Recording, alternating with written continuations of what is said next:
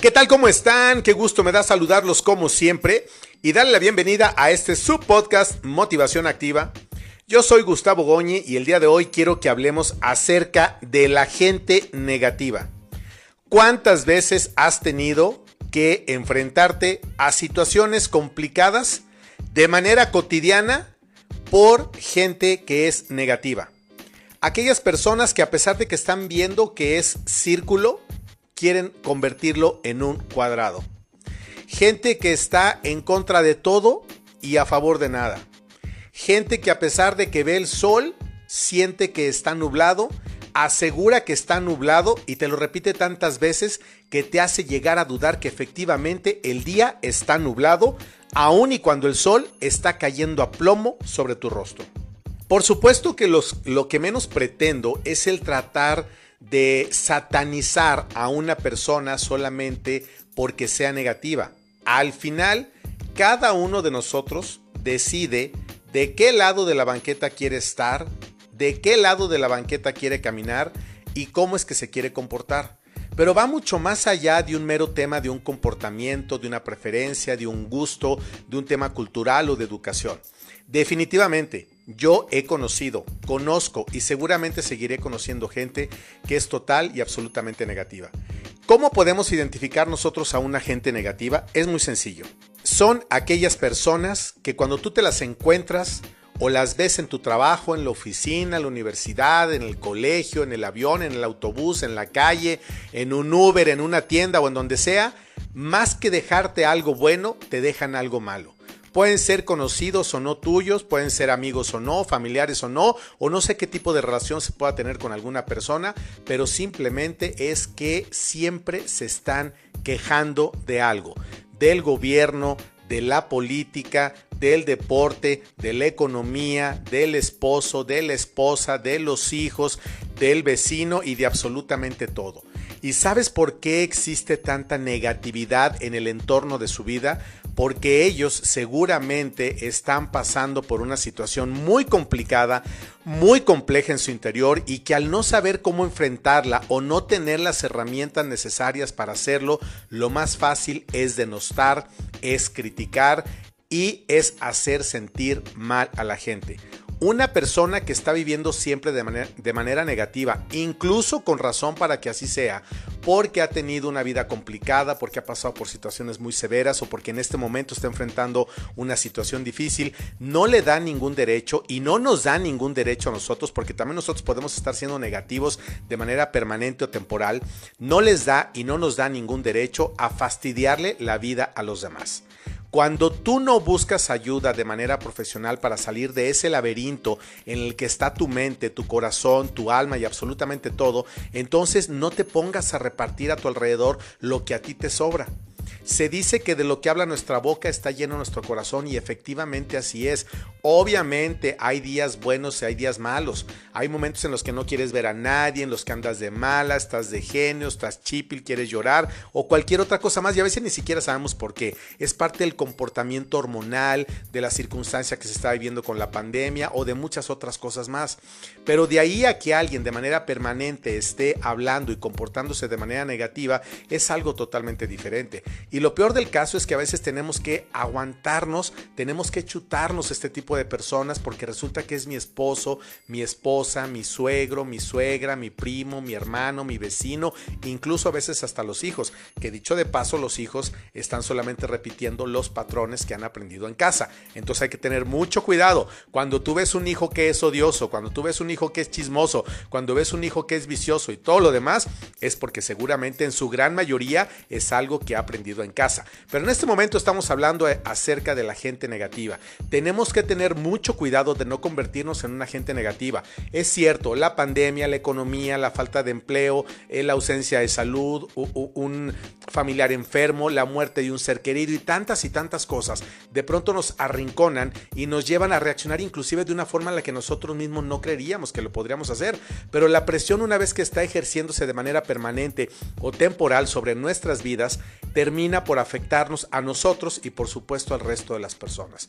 Una, persona que es negativa, más que estar necesitando de nuestra crítica o de nuestro señalamiento, yo creo que más bien debería de contar con nuestro, con nuestro apoyo y con nuestra misericordia.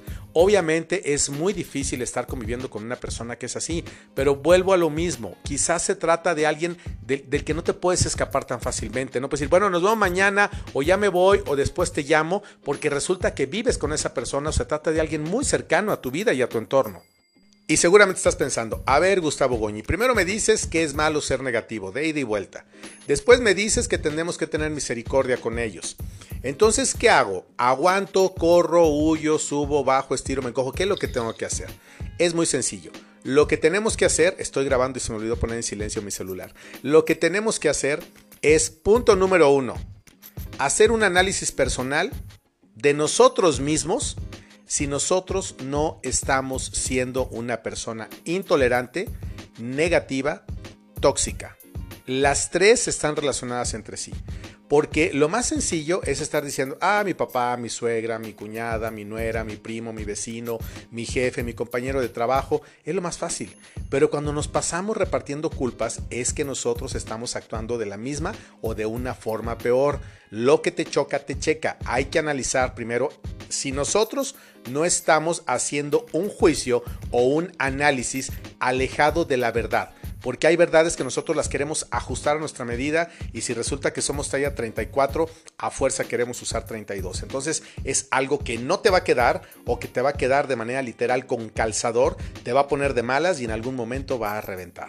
Ahora bien, si haciendo un examen muy conciso y muy consciente nosotros decimos que no somos una persona negativa, habría que hacer también un sondeo con las personas que están cerca, decirle, oye, en buena onda, dime, tal, miren, eh, en algunas ocasiones, cuando he dado algunas capacitaciones para empresa, hay una especie como de cuestionarios que tú repartes con tres o cuatro preguntas muy básicas acerca del entorno laboral. Obviamente nadie se identifica ni pone su nombre. ¿No? Entonces escriben ahí con mucha libertad lo que piensan de sus compañeros, de su jefe de la empresa, de los valores, etcétera, etcétera. Y a la hora que los leo me encuentro con muchas sorpresas. Hay ocasiones en que la gente se va con mucha prudencia por temor a que se les sea reconocidos. Y hay personas que aprovechan la oportunidad para desahogarse te encuentras con cosas que dices, ah caray, nunca pensé que esto estuviera sucediendo en mi empresa. Pasa exactamente lo mismo en tu casa y pasa lo mismo también en tu entorno. Entonces, si tú ya te exoneraste o la gente te dijo, no, la verdad es que eres normal, eh, digamos, estás en los parámetros normales, ni muy, muy, ni tan, tan, ok. Entonces, habrá que analizar qué es lo que está pasando con las personas que forman parte de mi primer círculo y el segundo círculo, tus papás, tus hermanos, tus hijos, etcétera, para entonces ver cuál es el comportamiento de alguno de ellos, sobre todo cuando se trata de niños o de personas muy jóvenes, puede ser un detonante de algún tema complicado con el uso de drogas, eh, con algún tipo de adicción, eh, con bullying en la, en la calle, en la escuela, entre sus amigos y muchas otras cosas más. Afortunadamente en la actualidad existen muchas herramientas que no, por, eh, por favor, quiero darles un consejo, no confíen tanto en el Internet de que qué hacer con un hijo que tal y tal. De pronto te puede salir información que es buena, pero de pronto también te sale información muy mala y muy complicada. Si tú pones que te duele el dedo y consultas, te va a decir que tienes un cáncer y que te quedan tres días de vida. Casi siempre coincide en eso. Entonces las redes no son tan confiables, más bien trata de buscar ayuda con alguien, con algún profesional. Todos conocemos a un psicólogo, un terapeuta o algo que puede ser tu amigo, un conocido, y nada más como una pregunta, no como una consulta, porque luego también queremos este, consultarlos y no pagarles, y lo hacemos todos, ¿eh? yo también lo hice en algún momento, ahora ya no afortunadamente. Entonces es ver qué es lo que está pasando en el entorno con esa persona. Si es alguien que seguramente tú ves solamente en el trabajo durante unas horas, pues a lo mejor no es tan complicado como si se tratara de tu esposo, de tus suegros o de alguien con quien tú tienes una actividad personal y familiar mucho más importante. Aún así, también en los trabajos es, difícil porque a veces hay personas que pasan más tiempo en la oficina o en el trabajo que con su propia familia. Pero una vez que tú lograste identificar que sí hay una persona o varias personas que son totalmente negativas, lo mejor es ir pintando distancia. Si es alguien muy cercano, ayudarlo a que reciba la ayuda profesional. Quizá no se lo digas tú, no le haga la mención tú si es muy cercano. Trata de que alguien, alguna tercera persona, le sugiera o le diga o, o con una mentira media piadosa se la lleve a alguna consulta o algo que le diga que le va a regalar un encuentro, no sé, hay muchas maneras de ayudar a las personas porque lo primero que nos debería interesar no es tanto la incomodidad que nos pueden causar a nosotros con su negatividad, que por supuesto que es molesta e incómoda, pero a mí no me importa que me digan que está nublado si estoy viendo el sol, ¿sí? Pero hay personas que están viendo el sol y les dicen que es nublado y se la creen y pueden llegar a deprimirse. Hay personas que siempre están quejándose de todo, es que la guerra, es que la política, es que el hambre, que tal y que tal, y entonces se van y te dejan con una angustia porque sabes que vinieron y te la dejaron a ti. Y vaya, se la siguen llevando ellos, pero imagínate la cantidad de, mala vibra que traen, que reparten y reparten y reparten y se encuentran a 20 personas y pasa exactamente lo mismo.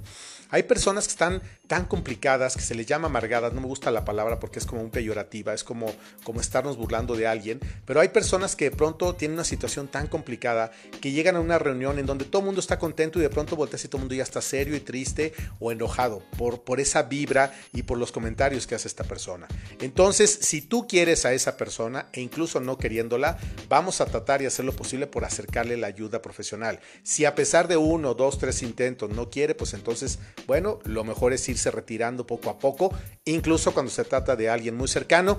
Y si son personas que no están tan ligadas a tu vida, pues entonces lo mejor es que las evites porque las personas negativas terminan por convertir negativo todo lo que está a su alrededor. Y si por alguna razón, escúchame muy bien, tú ahora que me estás escuchando te identificas como una persona negativa, busca ayuda porque no mereces vivir en el infierno cuando puedes estar transitando en un camino que te puede llevar directo al cielo. Y lo que siempre les digo, si nosotros tenemos un piso espiritual importante, si nosotros estamos de la mano de Dios, no importa qué reto tengamos que enfrentar, seguramente saldremos victoriosos. ¿Y por qué digo seguramente? Porque siempre depende de nosotros.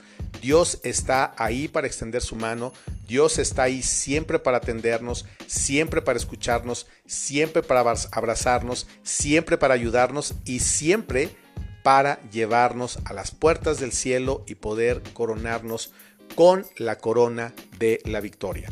Somos nosotros los que decidimos si sí vamos o si no vamos. No importa que de pronto vayas en el tren y te bajes en una estación y luego te vuelvas a bajar en otra y en otra y en otra. Créeme, cuando tú sigues perseverando, cuando sigues conociendo a Dios, cuando haces clic con Él, con su corazón y cuando se enamoran, sobre todo tú de Él, porque Él siempre te ha amado a ti, entonces las cosas van a cambiar. No importa cuántas veces te bajes y en cuántas estaciones. Al final llegará un momento que vas a decir, yo de este tren no me bajo y me voy directo con Él. La verdad es que lo mejor es trabajar por nuestra paz, por nuestra tranquilidad y por nuestra salud mental. Paz y bien para todos ustedes siempre.